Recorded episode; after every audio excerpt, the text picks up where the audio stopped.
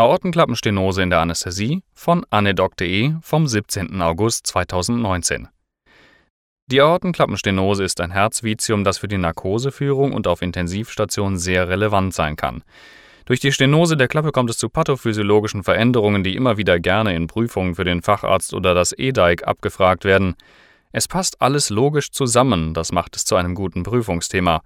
Andere Klappenvizien können ebenfalls mit ein paar anatomisch-physiologischen Kenntnissen sehr gut hergeleitet werden, wenn sie abgefragt werden. Kurzum kommt es bei einer verengten Aortenklappe zum Blutstau.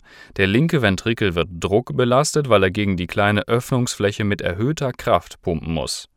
Das Blut staut sich unweigerlich zurück in den kleinen Lungenkreislauf und es bildet sich mit der Zeit eine pulmonal-arterielle Hypertonie aus, die auch für sich genommen ein bedrohliches Krankheitsbild ist.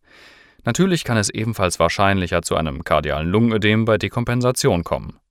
Durch die Druckbelastung hypertrophiert der Ventrikel konzentrisch, im Gegensatz zur Volumenbelastung bei der Klappeninsuffizienz, die eine ekzentrische Hypertrophie zur Folge haben. Im Lauf der Zeit führt das zu einer Herzinsuffizienz. Entweder die völlige kardiale Dekompensation oder die Rhythmusstörungen im Rahmen der Herzinsuffizienz führen dann zum Tode. Die typische klinische Trias laut Lehrbuch für eine Aortenklappenstenose ist Angina pectoris, Synkope und Dyspnoe. Zugegeben, das sind sehr allgemeine Symptome, die auch viele Differentialdiagnosen zulassen. In der klinischen Untersuchung fällt ein spindelförmiges Systolikum über dem zweiten Interkostalraum rechts parasternal auf. Die Lautstärke ist letztlich nicht so recht aussagekräftig für die Schwere der Erkrankung. Zusätzlich sollte auch immer die Belastbarkeit in metabolischen Äquivalenten (MET) beachtet werden. Aufschluss gibt letztlich die Echokardiographie, laut der sich die Stenose in verschiedene Schweregrade einteilen lässt.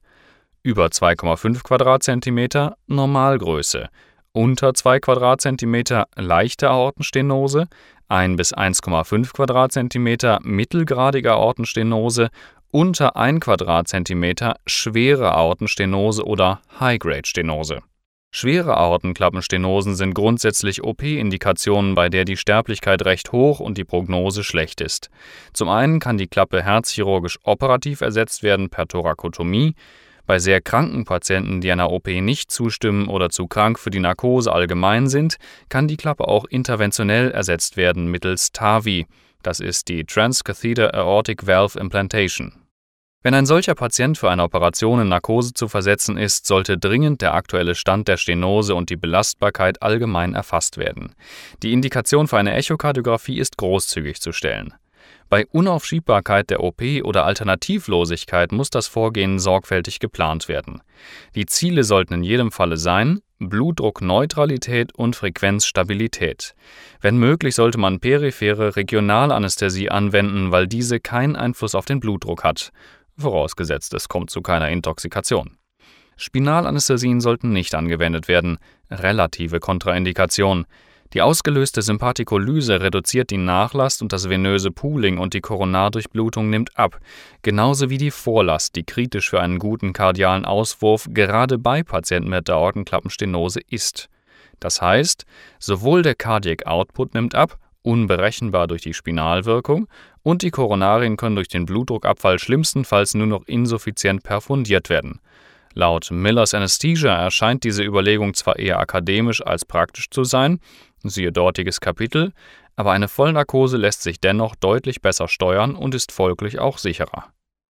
In der Narkose sollte der Blutdruck normal niedrig sein, da eine Erhöhung des totalperipheren Widerstands TPR durch das Herz nicht verkraftet wird. Das ist dann zu viel Widerstand für das kranke Herz. Blutdruckabfälle hingegen führen zu einer Minderdurchblutung der Koronarien und können ebenfalls Ischämien und Infarkte auslösen. Die Herzfrequenz ist normalerweise bei solchen Patienten im Bereich 60 bis 80 pro Minute angesiedelt. In diesem Bereich hat das Herz eine ordentliche ventrikuläre Füllung und kann durch die Ausnutzung des Frank-Starling-Mechanismus die benötigte Kraft aufbringen. Außerdem werden in der Diastole die Koronarien gut durchblutet. Tachygardien sollten unbedingt vermieden werden.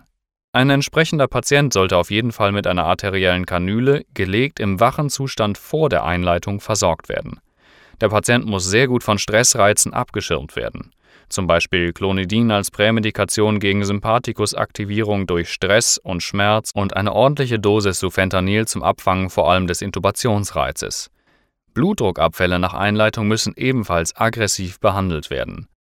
Die weitere Steuerung des Blutdrucks kann mit Katecholaminen zusätzlich zu den Narkosemitteln erfolgen